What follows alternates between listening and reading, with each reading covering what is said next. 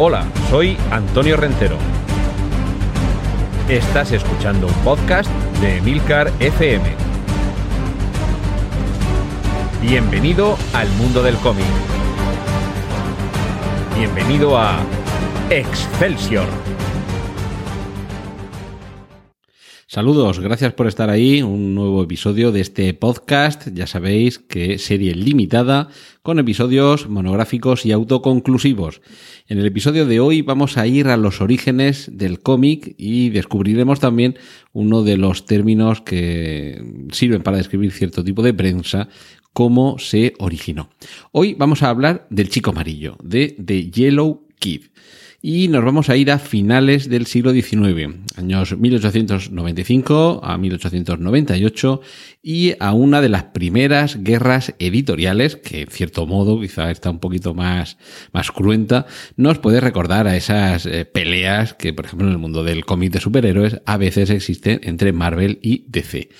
Eh, y también nos puede mm, servir de inicio para cuando más adelante o en algún momento mencionemos esas guerras por entre los autores y las editoriales por la propiedad intelectual.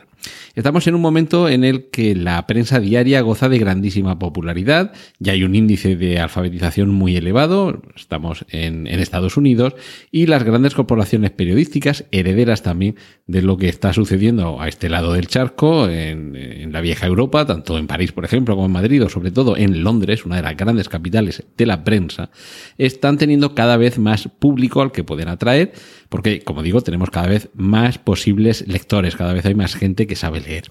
Y además hay algo que me parece que puede ser, junto a esta amplia alfabetización, el elemento definitivo, el uso del color en la prensa. Es también el momento en el que nacen, por ejemplo, los suplementos dominicales. Va a tener mucha importancia en la historia que os voy a contar hoy. Y en ese contexto es donde aparece The Yellow Kid.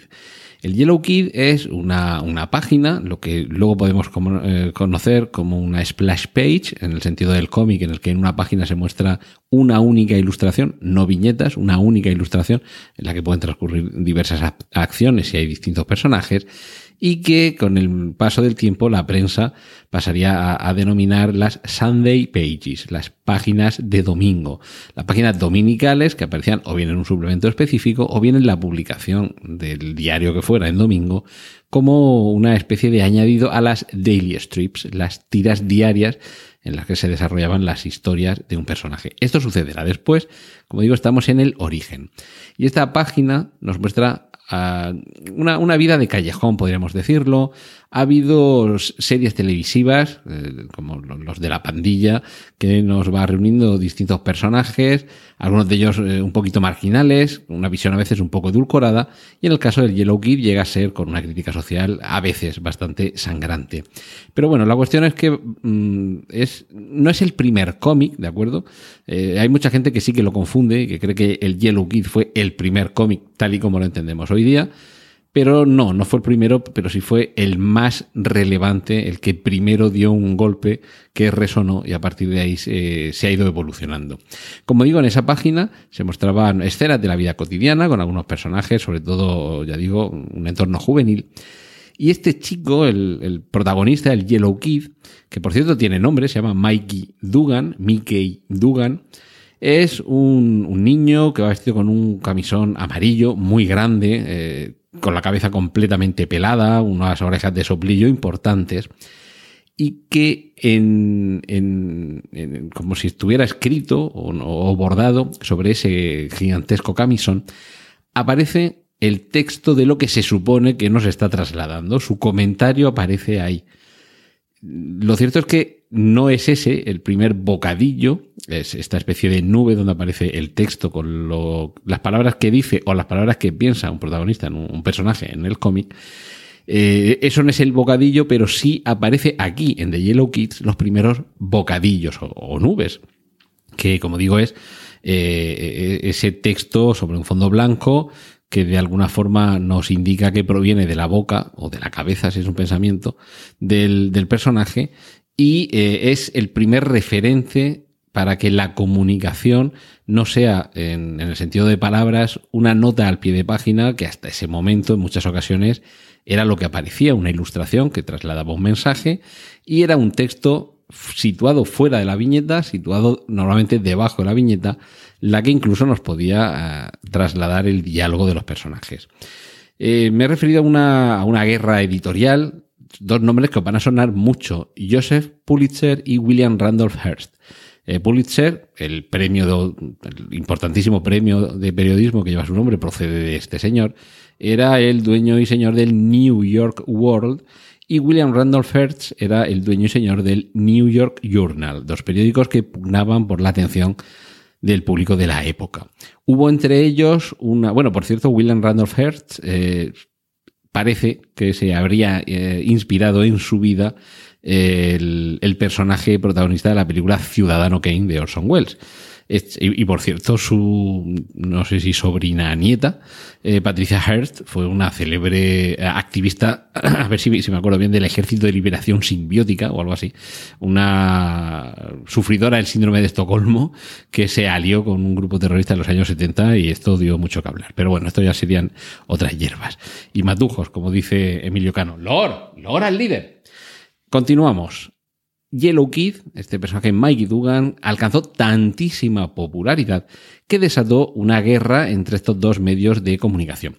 Richard Outcold fue el creador del Yellow Kid y el, el, cómic, digamos, el título de, de las aventuras de estos personajes era Hogan's Alley, el callejón de Hogan. Es decir, que Yellow Kid, este Mikey Dugan, era uno de los personajes el que alcanzó más repercusión, pero allí había otros, como digo, otros personajes. Tanta repercusión alcanzó en un momento álgido en el que la prensa tenía tan, tanto movimiento, tanta importancia y tantos lectores, que provocó, como, como he anticipado antes, una guerra entre estas dos editoriales por hacerse con el control de este personaje. Estamos en una época en la que el, el cómic estaba en creación, había una libertad de, formas y de modos y de estilos eh, increíble, precisamente por eso, porque era un terreno nuevo y todo valía, se podía probar todo, a ver qué es lo que funciona mejor y qué es lo que no funciona tan bien, y claro, lo que funcionaba bien alcanzaba mucho éxito, como fue el caso de este Hogan's Alley eh, y este Yellow Kid. La estrategia fue muy sencilla. Compro todo, eh, toda la nómina de personajes que trabajan aquí y me los llevo a mi periódico. Esa era la, la guerra que, que, emprendió William Randolph Hearst con su New York Journal American, donde comenzó a aparecer este Kid. Hubo una, una, guerra que llegó a los tribunales, de manera que el, la, la decisión final del, de los tribunales es una especie de reparto casi, casi salomónico realmente. Es el vosotros podéis hacer esto, vosotros podéis hacer lo otro. Básicamente, eh, Pulitzer podía seguir eh, publicando un cómic que se titulara Hogan's Alley y Outcall, el, el creador del Yellow Kid, podía llevarse sus personajes a la nueva editorial. Ahora, ahora, perdón, no podía continuar utilizando ese nombre.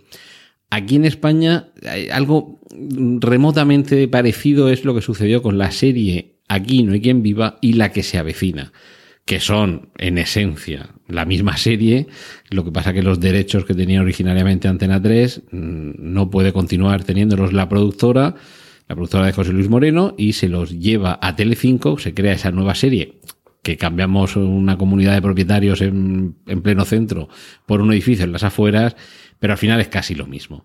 Pues esto sería un, ejemplo parecido yo os animo a que busquéis eh, ilustraciones del Yellow Kid para que veáis estas, eh, estas más costumbristas, de hecho, en las que veamos la, la vida de barrio a finales del siglo XIX en, un, en unos suburbios de una metrópolis con una infancia, desde luego, muy diferente a la que tenemos hoy, casi 130 años después, en nuestras calles. Y a partir de aquí, desde luego, es donde comienza a evolucionar el cómic hasta parecerse más o menos a lo que tenemos ahora. Ya digo que hay una libertad de forma increíble y que a partir de aquí es cuando van a empezar a consolidarse algunas formas narrativas que irán teniendo mucha popularidad Y, mm, y, de hecho, ya digo, aquí está el origen del cómic moderno. No es el primer cómic y desde luego quedaría todavía mucho por evolucionar, pero en Yellow Kid está toda la esencia de lo que hoy tenemos en nuestras manos cuando hablamos de cómic. Por cierto, importantísimo en el desarrollo de Yellow Kid el mensaje comercial. Fue una auténtica estrella del merchandising y reír, reír si pensáis que ahora lo habéis visto todo con lo que sucede con el merchandising, por ejemplo, del universo cinematográfico Marvel o de Star Wars. Reíd todo lo que queráis porque este, eh, utilizando términos técnicos de marketing, lo petó.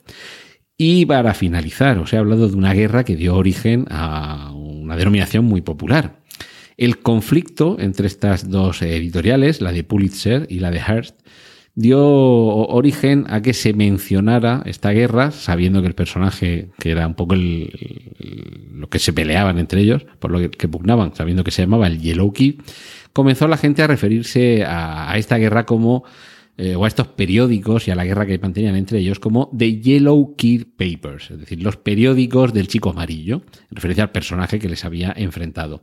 Esto lo vamos, eh, lo vamos cerrando y vamos pasando a Yellow Papers, es decir, a los periódicos amarillos.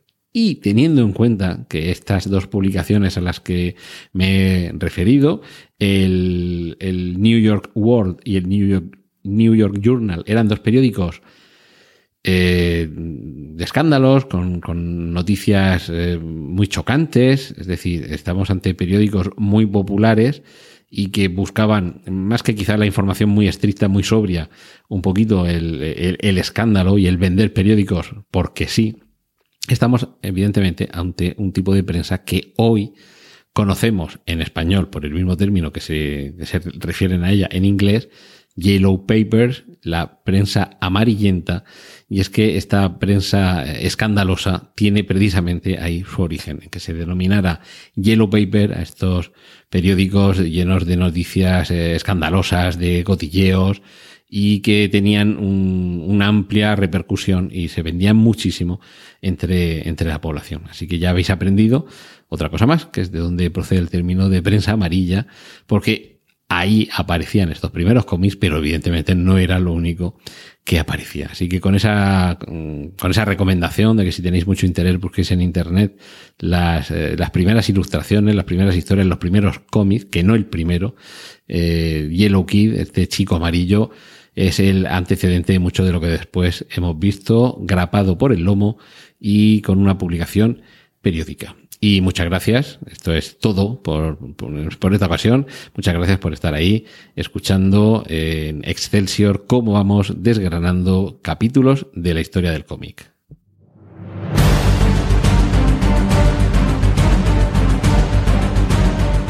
Has escuchado Excelsior, un podcast de Antonio Rentero para Emilcar FM.